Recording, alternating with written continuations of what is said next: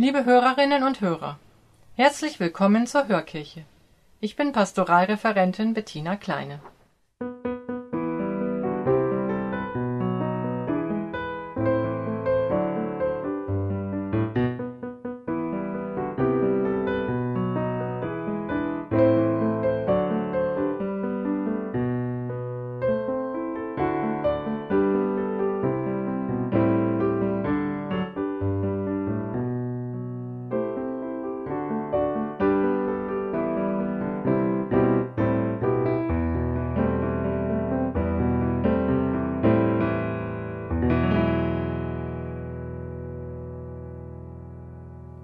Nur wenige Worte sagt Jesus zu den ersten Jüngern, die er beruft.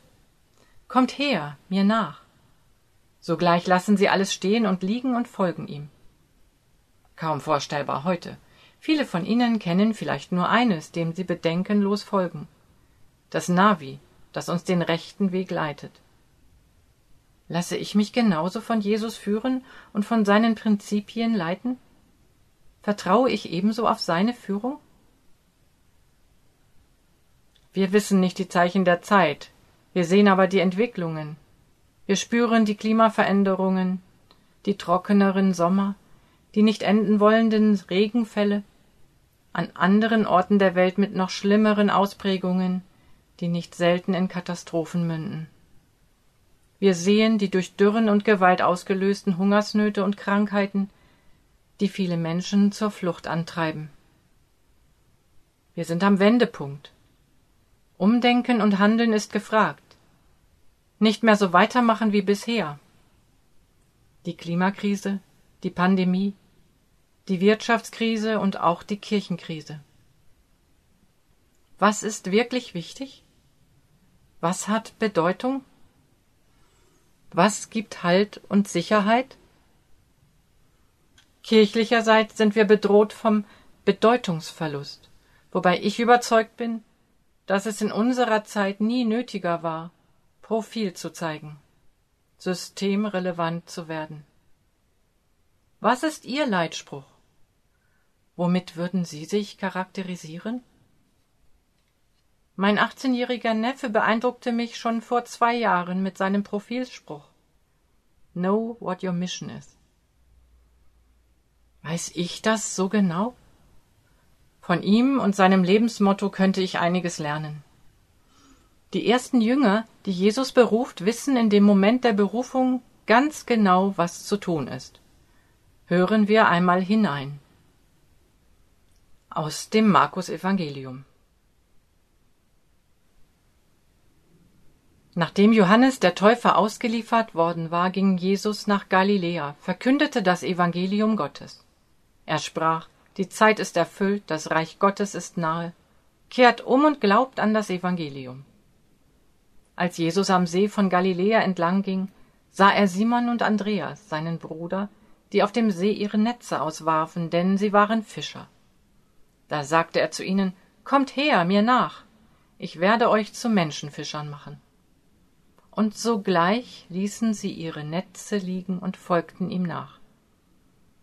Als Jesus ein Stück weiter ging, sah er Jakobus und seinen Bruder Johannes. Sie waren im Boot dabei, ihre Netze herzurichten. Sogleich rief er sie, und sie ließen ihren Vater Zebedäus mit seinen Tagelöhnern im Boot zurück und folgten ihm nach.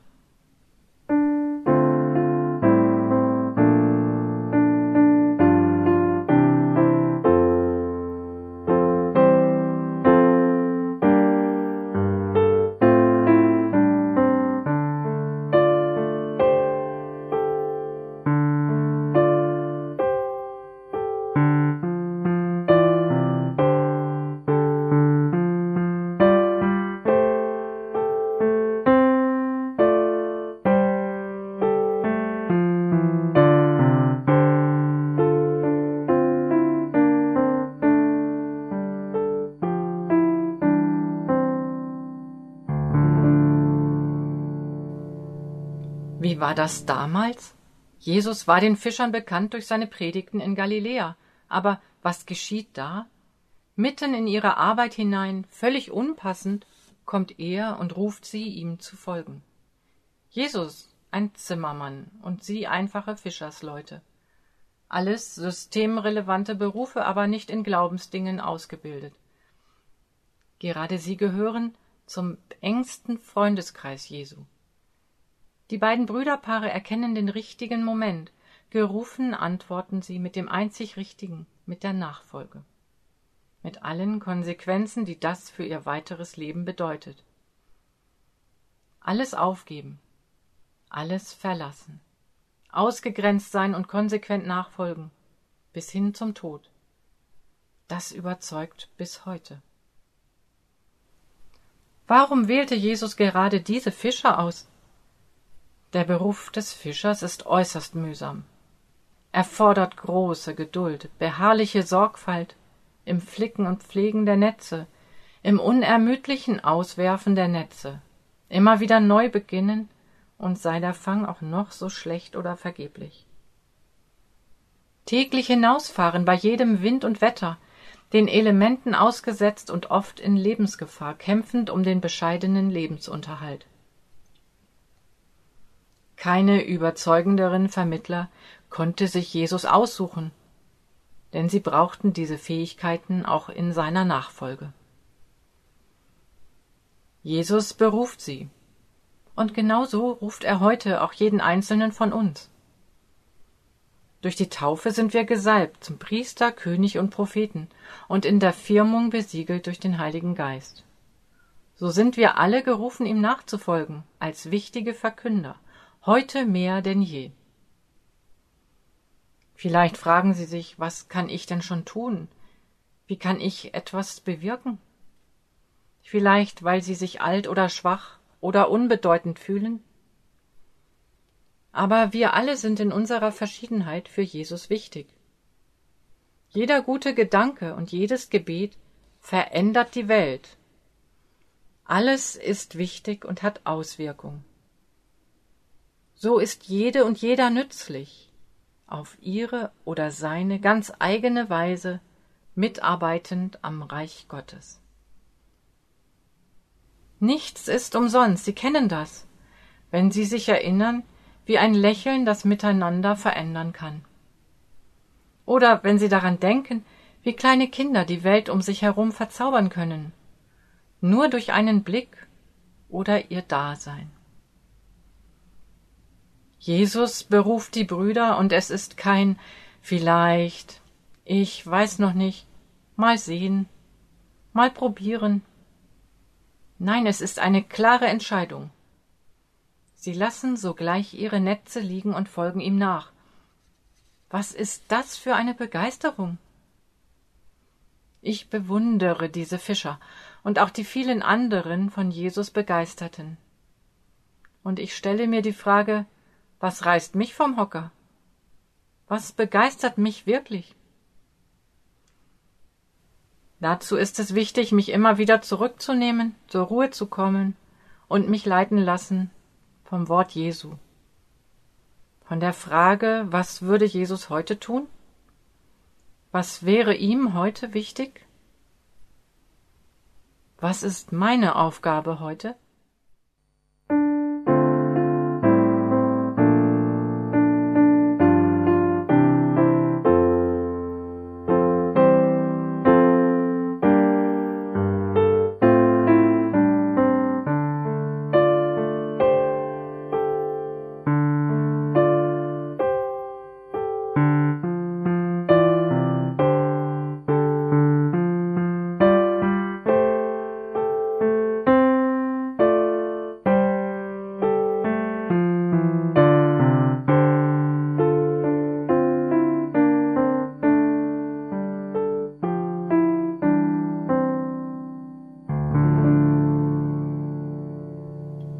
Seine Hilfe gelingt nichts, so wollen wir gemeinsam Fürbitte halten.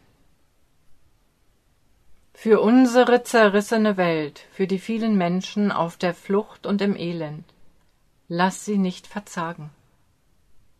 Für die Regierenden um weise Entscheidungen. Für die Helfenden und Heilenden in der Pandemie, gib ihnen Kraft und Zuversicht. Für die Kranken und Sterbenden, sei du bei ihnen. Herr, wir bitten dich, erhöre uns. Jesus hat sich immer wieder gesammelt und auf das Wesentliche konzentriert. Er hat im Gebet seine Antworten gefunden und sein wichtigstes Gebet hat er uns aufgetragen. So wollen wir gemeinsam beten. Vater unser im Himmel, geheiligt werde dein Name, dein Reich komme, dein Wille geschehe, wie im Himmel, so auf Erden. Unser tägliches Brot gib uns heute und vergib uns unsere Schuld, wie auch wir vergeben unseren Schuldigern. Und führe uns nicht in Versuchung, sondern erlöse uns von dem Bösen. Denn dein ist das Reich und die Kraft und die Herrlichkeit in Ewigkeit. Amen. Bleiben Sie zuversichtlich, so heißt es seit einem Jahr immer bei den Tagesthemen. Diesen Wunsch möchte ich Ihnen auch mitgeben und wir dürfen zuversichtlich bleiben in allen auch berechtigten Sorgen, die wir gerade angesichts dieses heimtückischen Virus haben mögen. Denn wir bergen uns alle unter einem großen Schutz. So möge er uns segnen, uns alle und alle, die uns nahestehen und alle, an die wir denken, und die ganze Welt. Es segne und behüte uns der dreieinige stärkende Gott, der Vater, der Sohn und der Heilige Geist. Amen. Hiermit endet die Hörkirche. Wenden Sie sich gerne mit Lob oder Kritik an uns. Und wenn es Ihnen gefallen hat, empfehlen Sie uns gerne weiter. Auf Wiederhören.